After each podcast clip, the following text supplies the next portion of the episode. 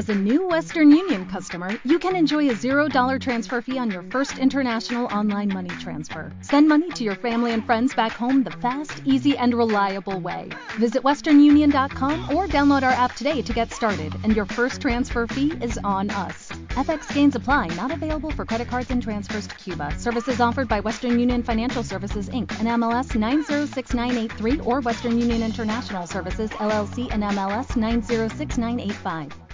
155. Lícito es preguntar aquí. ¿Y si el Poder Ejecutivo, tras haberse apoderado de la fuerza de la comunidad política, hiciere uso de esta fuerza para estorbar la reunión y actividad del Poder Legislativo, cuando la Constitución primera, o las exigencias públicas, las pidieren? Quiero decir, usar la fuerza contra el pueblo, sin autoridad y contrariamente a la confianza depositada en, quien tal hiciere, es un estado de guerra con las gentes, a quienes asiste el derecho de reinstalar a su legislativo en el ejercicio del poder que le corresponda. Porque habiendo ellos erigido un poder legislativo con el intento de que ejerza su poder de forjar la ley, bien sea en ciertos tiempos prefijados, bien cuando de ello hubiere necesidad, si tal vez impidiere cualquier fuerza acción tan necesaria a la República, y en que consiste la seguridad y preservación del pueblo, podrá éste por su fuerza remover la otra. En todos los estados y condición el verdadero remedio contra fuerza sin autoridad es una oposición de fuerza. El uso de fuerza sin autoridad siempre pone a quien de él se vale en estado de guerra, como agresor que es. Y le expone a ser tratado consiguientemente. 156. El poder de convocar y disolver el poder legislativo, que al Ejecutivo asiste, no confiere a este superioridad sobre él, mas es depósito fiduciario que se le entregara para la seguridad del pueblo en ocasión en que, la incertidumbre y variabilidad de los negocios humanos no soportaría una regla fija y cerrada porque no siendo posible que los primeros concertados del gobierno pudieran por ninguna previsión de tal suerte penetrar los eventos futuros que acertaran en fijar de antemano tan justos períodos de retorno y duración a las asambleas legislativas para todos los tiempos venideros, que los tales respondieran exactamente a todas las exigencias de la comunidad política, el mejor remedio que cupo hallar a tal efecto fue confiar dicha función a la prudencia de uno destinado a perpetua presencia, y cuyo oficio fuera velar por el bien público. Las frecuentes, constantes reuniones del legislativo y larga prosecución de sus asambleas, sin ocasión necesaria, sin duda hubieran sido engorrosas para las gentes, y produjeran necesariamente, con el tiempo, más peligrosas incomodidades. Mas el rápido sesgo de los negocios podía ser a las veces tal, que exigiera inmediata ayuda. Ya cualquier dilación de aquella convocatoria hubiera resultado para el público riesgosa. Y a las veces, además, hubiera podido ser tan vasto su negocio que el tiempo limitado de sus sesiones resultara demasiado breve para su labor y frustrara al público del beneficio que solo pudiera conseguir de una liberación sazonada. ¿Qué hacer, pues en tal caso, para evitar que la comunidad se expusiera en una u otra ocasión a peligro inminente por una u otra parte, dados los intervalos y períodos fijos establecidos para la reunión y funcionamiento del poder legislativo, sino confiar el suceso a la prudencia de alguien que, presente y acostumbrado al estado de los negocios políticos, pudiera hacer uso de esta prerrogativa para el bien público? ¿Y dónde quedaría tan bien acomodado como en las manos a que fuera confiada la ejecución de las leyes atentas al mismo fin? Así, pues, cuando la regulación de fechas para la reunión y sesiones del legislativo no apareció fijada por la Constitución primera, cayó naturalmente aquella en manos del Ejecutivo. No como poder arbitrario dependiendo de su solo antojo, sino con la confianza de que siempre fuera ejercido exclusivamente por el bien público, según los acaecimientos, de los tiempos y mudanzas de los negocios pudieran requerir.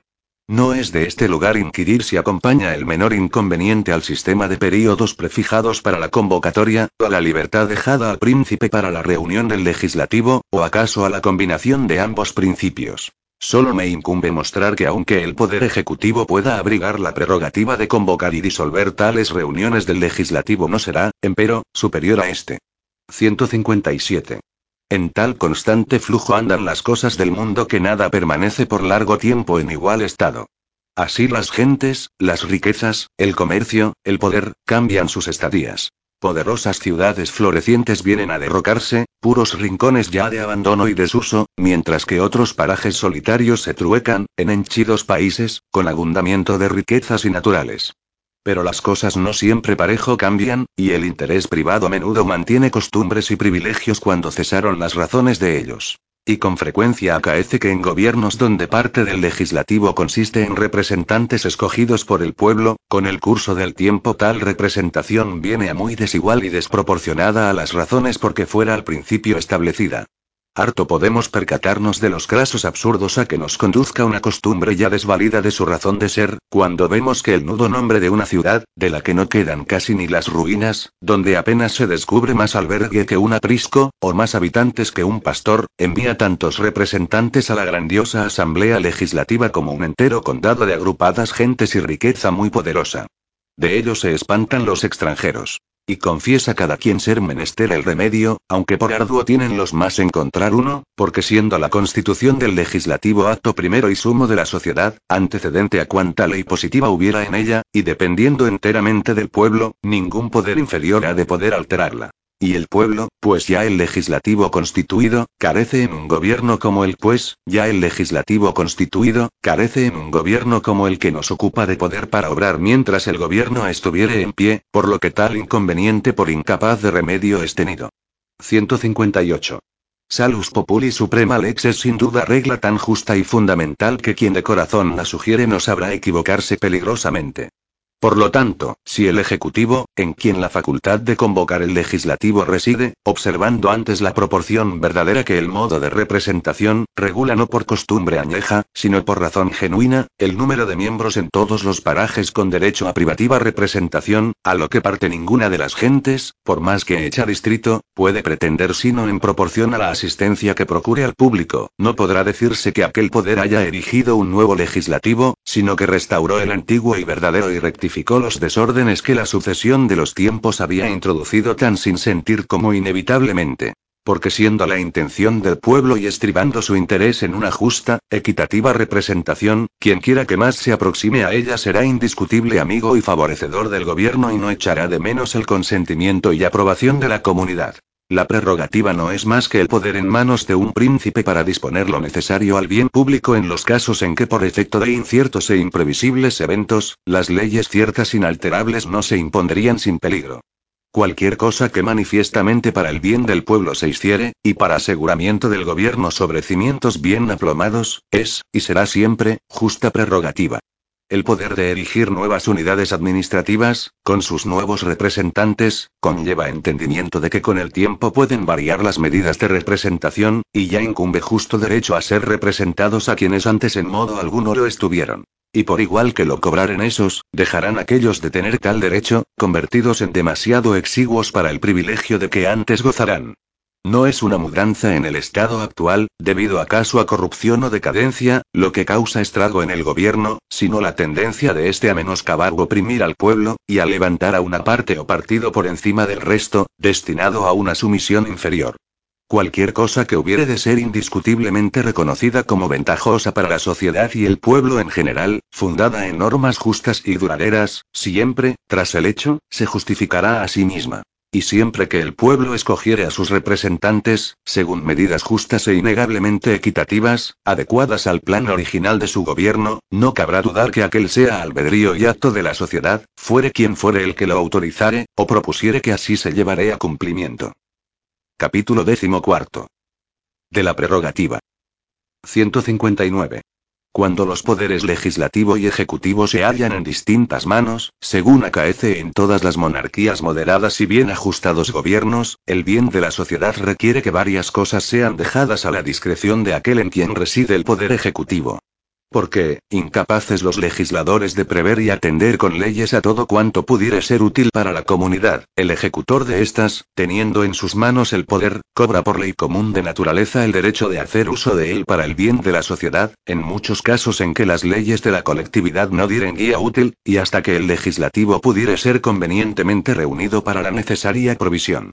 Es más, hay copia de cosas sobre las cuales la ley en modo alguno podrá disponer, y éstas deberán necesariamente ser dejadas a la discreción de quien tuviere en sus manos el poder ejecutivo, para que él decidiere según el bien y la ventaja del pueblo lo demandaren. Y aún es conveniente que las propias leyes en algunos casos cedan ante el poder ejecutivo, o, mejor dicho, ante la ley fundamental de la naturaleza y gobierno, esto es, que en su número cabal todos los miembros de la sociedad deberán ser preservados.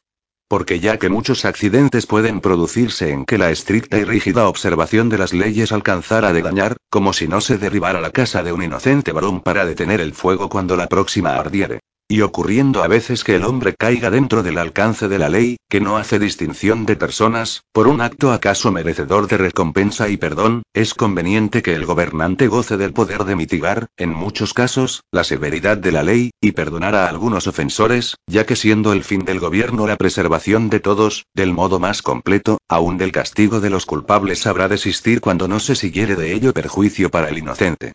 160.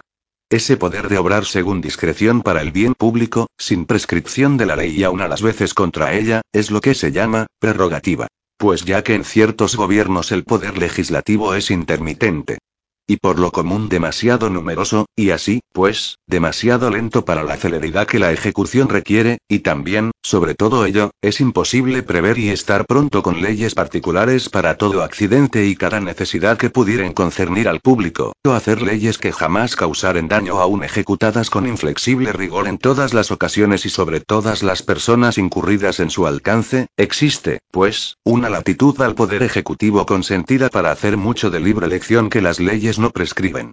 161. Este poder, mientras se emplearé en beneficio de la comunidad y armonizaré con el depósito de confianza y fines del gobierno, es innegable prerrogativa, no puesta jamás en tela de juicio. Porque el pueblo raras veces, o nunca, es cauto o escrupuloso en el tema o debate de la prerrogativa mientras ella fuere en grado tolerable destinada al uso para que fue discurrida. Esto es el bien del pueblo, y no manifiestamente contra él. Pero si alguna vez se llegaré a debate entre el poder ejecutivo y el pueblo sobre algo que por prerrogativa se tuviere, la tendencia en el ejercicio de ella, para el bien o engaño del pueblo, decidiría fácilmente la cuestión. 162. Fácil es concebir que en la infancia de los gobiernos, en que las comunidades políticas diferían poco de las familias en número de gentes, también poco de ellas diferían en número de leyes y siendo los gobernadores como los padres de tales comunidades, velando sobre ellas por su bien, el gobierno era casi enteramente prerrogativa. Unas pocas sancionadas leyes bastaban. Y la discreción y solicitud del gobernante proporcionaba el resto. Pero cuando los errores o la adulación se adueñaron de los príncipes débiles, y usaron estos de aquel poder para sus fines privados y no para el bien público, buen ánimo tuvo el pueblo para obtener, por leyes expresas, que la prerrogativa quedara demarcada en aquellos puntos en que advirtiera la desventaja de ella. Y declararon vallas a la prerrogativa en casos en que ellos y sus pasados dejaran con la mayor latitud a la sabiduría de príncipes que de ella solo hicieran buen uso, que no es otro que el del bien de su pueblo. 163. Y tienen, por ende, muy errada noción del gobierno quienes dicen que el pueblo se inmiscuyó en la prerrogativa, cuando solo consiguió que alguna parte de ella fuera por leyes positivas definida. Porque al obrar así no desgarraron del príncipe nada que por derecho le perteneciere, mas solo declararon que aquel poder que indefinidamente dejaran en sus manos o en las de sus pasados, para ser ejercido por su bien, de él se desprendería en cuanto lo usaré de otro modo porque siendo fin del gobierno el bien de la comunidad, cualesquiera mudanzas que en él se obrar entendiendo aquel fin no vendrán a entremeterse en nadie. Porque nadie tiene en el gobierno un derecho que a otro fin tendiere. Y los únicos entremetimientos son los que perjudican o estorban el bien público. Los que de otra suerte discurren, hacenlo como si el príncipe tuviese un interés separado o distinto del bien de la comunidad, y no hubiere sido hecho para ella raíz y venero de que se originan casi todos los males y desórdenes que acontecen en los gobiernos regios. Y ciertamente, de ser aquello cierto, el pueblo sometido a su gobierno no fuera sociedad de criaturas racionales, entradas en comunidad para el bien mutuo de ellas, como las que asentaron sobre sí a los gobernantes, para guardar y promover aquel bien. Antes se nos antojaría rebaño de criaturas inferiores bajo el dominio del dueño, que las conserva y explota para su placer o provecho. Si los hombres estuviesen tan faltos de razón y embrutecidos que en sociedad entrarán en esos términos, la prerrogativa fuera sin duda, como no falta quien la considere, poder arbitrario de hacerlo dañoso para las gentes. 164. Mas ya que no puede suponerse que la criatura racional siendo libre, a otras se sujete para su propio daño, aunque donde hallaré un gobernante bueno y sabio acaso no entienda necesario ni útil fijar límites precisos a su poder en todos los ramos, la prerrogativa no puede consistir más que en el permiso otorgado por el pueblo a sus gobernantes para que hagan diversas cosas por libre elección cuando la ley estuviere muda, y también a veces contra la letra material de la ley, por el bien público y con aquiescencia de las gentes en aquella iniciativa. Porque así como un buen príncipe, cuidadoso de la confianza depositada en él y esmerado en el bien de su pueblo, nunca podrá tener demasiada prerrogativa, esto es, poder para hacer el bien, así un príncipe débil y nocivo, que reclamaré dicho poder, ejercido por sus predecesores, sin que ya la ley guiaré sus pasos, como prerrogativa perteneciente a su persona por derecho de su oficio, y que pudiera ejercitar a su albedrío para crear o promover intereses distintos de los del público, dará al pueblo la ocasión de reivindicar su derecho y limitar un poder al que, antes muy degrado, viéndole ejercido para su bien 165. Por ello, quien examinaré la historia de Inglaterra, hallará que la prerrogativa fue siempre más holgada en mano de nuestros mejores y más sabios príncipes, por haber observado el pueblo que todo rumbo de sus actos se encaminaba al bien, o si alguna fragilidad humana o error, porque los príncipes no son sino hombres hechos como los demás, se demostraban algunas menudas desviaciones de tal fin, traducíase con todo que la solicitud hacia el público era el principal estímulo de su conducta. El pueblo, pues, hallando pie para su satisfacción de tales príncipes cuando estos obraban en omisión de la ley o adversamente a su letra, prestó a dichos actos aquiescencia, y sin la menor queja les permitió ensanchar su prerrogativa a placer suyo, juzgando rectamente que nada había en sus actos perjudicial para las leyes, sino que obraban de acuerdo con el fundamento y fin de toda ley. El bien público. 166. Tales príncipes a lo divino podrían, sin duda, invocar algún título o al poder arbitrario, por el argumento que demostraría ser la monarquía absoluta el mejor gobierno, como el que Dios mismo mantiene en el universo, y ello por tocar algo a tales reyes de la bondad y sabiduría de él.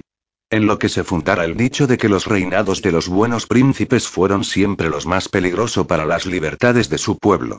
Porque cuando sus sucesores, dirigiendo el gobierno con pensamientos de muy otro linaje, alaron así las acciones de esos buenos gobernantes como precedente y las hicieron dechado de su prerrogativa, como si lo cumplido solamente por el bien popular les fuera a transmitir un derecho para manejarse en daño del pueblo. Si de ello gustaren, causáronse a menudo contiendas y a veces desórdenes públicos, antes de que el pueblo pudiera recobrar su derecho primero y conseguir la declaración de no ser prerrogativa lo que en verdad jamás lo fue, ya que es imposible que ninguno cobre en la sociedad el derecho de dañar al pueblo, aun siendo muy posible y razonable no haber andado el pueblo en fijación de linderos a la prerrogativa de monarcas o gobernantes que no traspasaran los del bien público. Porque la prerrogativa no es más que el poder de causar el bien público sin letra de ley. 167. El poder de convocar el Parlamento en Inglaterra, en lo que concierne al tiempo, lugar y duración, es ciertamente prerrogativa del rey, pero asimismo con la persuasión de que habrá de ser empleada para el bien de la nación, según exigencias de los tiempos y diversidad de ocasiones requirieren porque siendo imposible prever cuál sería en cada caso el lugar de mejor ocurrencia para su reunión, y cuál su estación mejor, dejóse al Poder Ejecutivo que los eligiera, recabando la mayor utilidad para el bien público y lo que mejor conviniera a los fines del Parlamento. 168. Sin duda se oirá de nuevo en esta materia de la prerrogativa la añeja pregunta. ¿Pero quién será juez de cuando se hiciere o no uso recto de ese poder? Respondo. Entre un poder ejecutivo permanente, con tal prerrogativa, y un legislativo que depende para su reunión del albedrío de aquel, no puede haber juez en la tierra. Como no habrá ninguno entre el legislativo y el pueblo, si ya el ejecutivo o el legislativo, cobrado el poder en sus manos, planearan o salieran al campo para esclavizarles o destruirles. No tendrá el pueblo otro remedio en esto, como en todos los demás casos sin juez posible en la tierra, que la apelación al cielo. Porque los gobernadores, en aquellos intentos, ejerciendo una facultad que el pueblo jamás pusiera en sus manos, pues nunca cabrá suponer que ningunos autoricen que nadie gobierne sobre ellos para su daño hacen lo que no tiene derecho a hacer. Y si el cuerpo popular o algún individuo fueren privados de su derecho, o se hallaren bajo el ejercicio de un poder no autorizado, faltos de apelación en la tierra, les queda la libertad de apelar al cielo siempre que tengan la causa por de suficiente momento. Así, pues, aunque el pueblo no pueda ser juez, por no incumplirle, según la constitución de aquella sociedad, poder superior alguno que resuelva tal caso y expida en él sentencia efectiva, guardará con todo esa final determinación para sí mismo, perteneciente a toda la humanidad cuando la apelación en la tierra, por ley antecedente y superior a todas las leyes positivas de los hombres, si de apelar al cielo tuviere justa causa. Y de este juicio no pueden despojarse, pues se halla fuera de las atribuciones del hombre someterse a otro hasta concederle libertad de que lo destruya.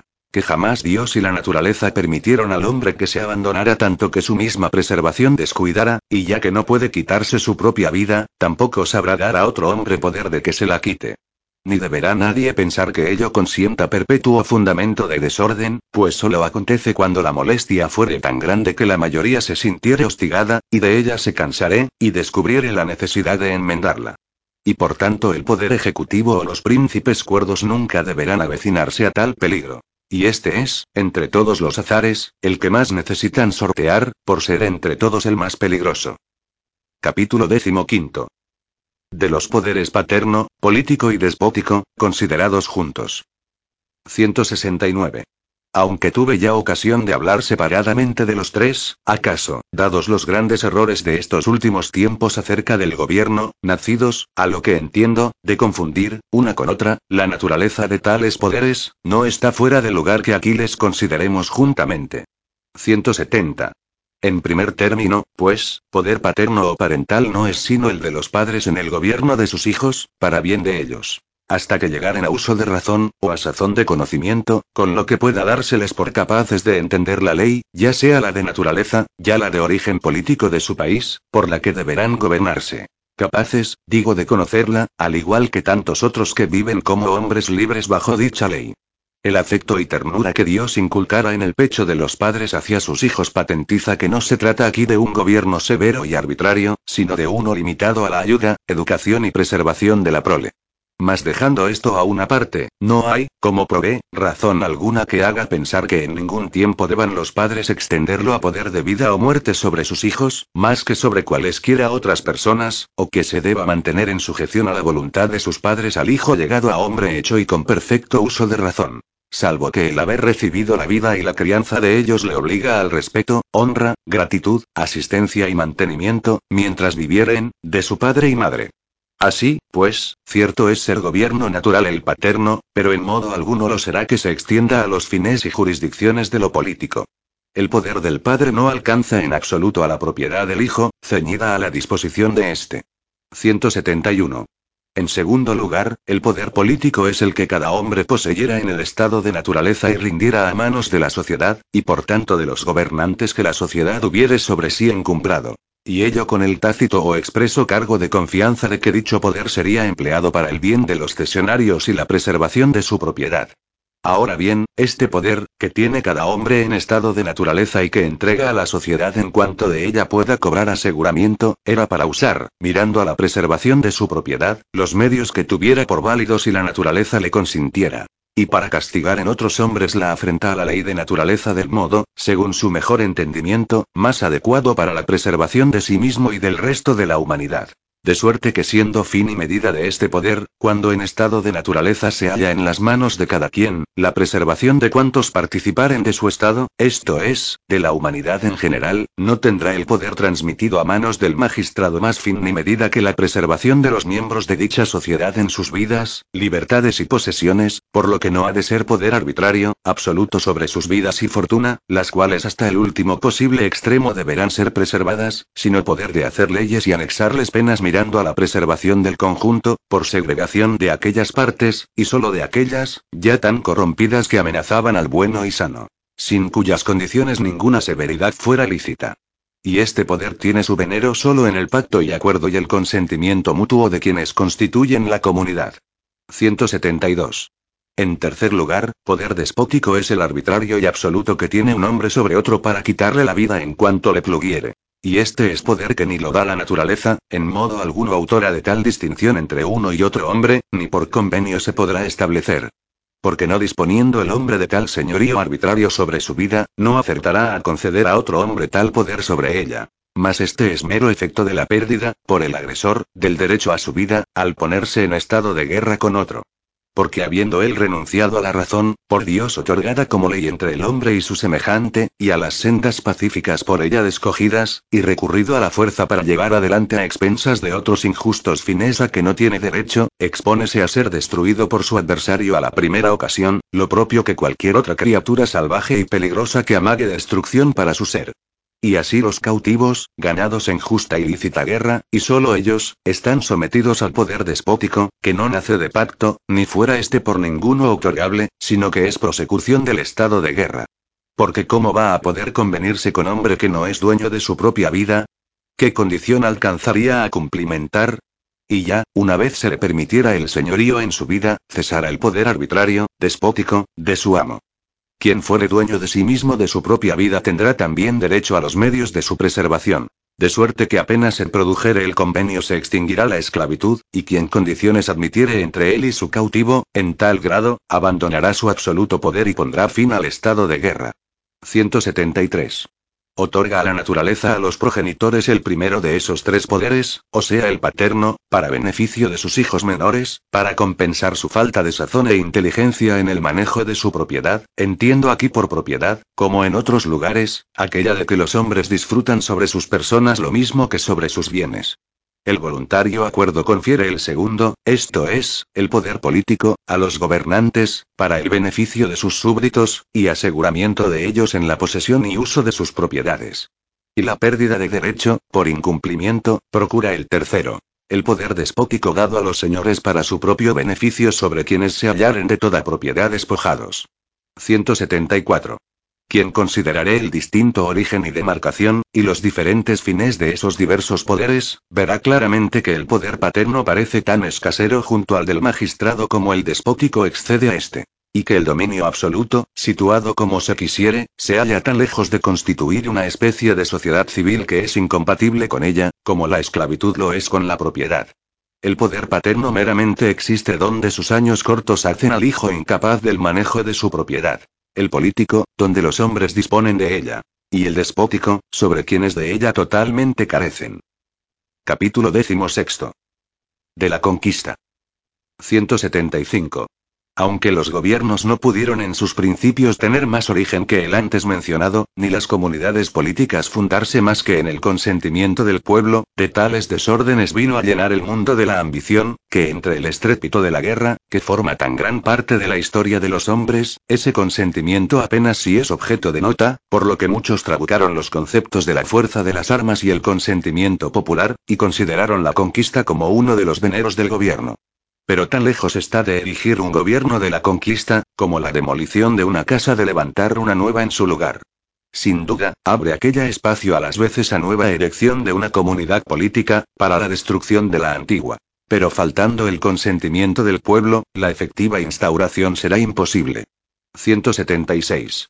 Todos cuantos no estimaren que bandidos y piratas gocen derecho de imperio sobre aquellos que con fuerza bastante hubieren podido sojuzgar, ni que obliguen a los hombres promesas arrancadas por fuerza ilícita, convendrán fácilmente en que el agresor que se pone en estado de guerra con otro, e injustamente invade el derecho ajeno, no pueda, por tal injusta guerra, conseguir jamás derechos sobre los vecinos. Si un salteador forzara mi casa y con la daga en mi garganta me obligara a sellarle títulos de donación de mi hacienda, ¿serían títulos estos? Pues otro igual alcanza con su espada el conquistador injusto que me obliga a la sumisión.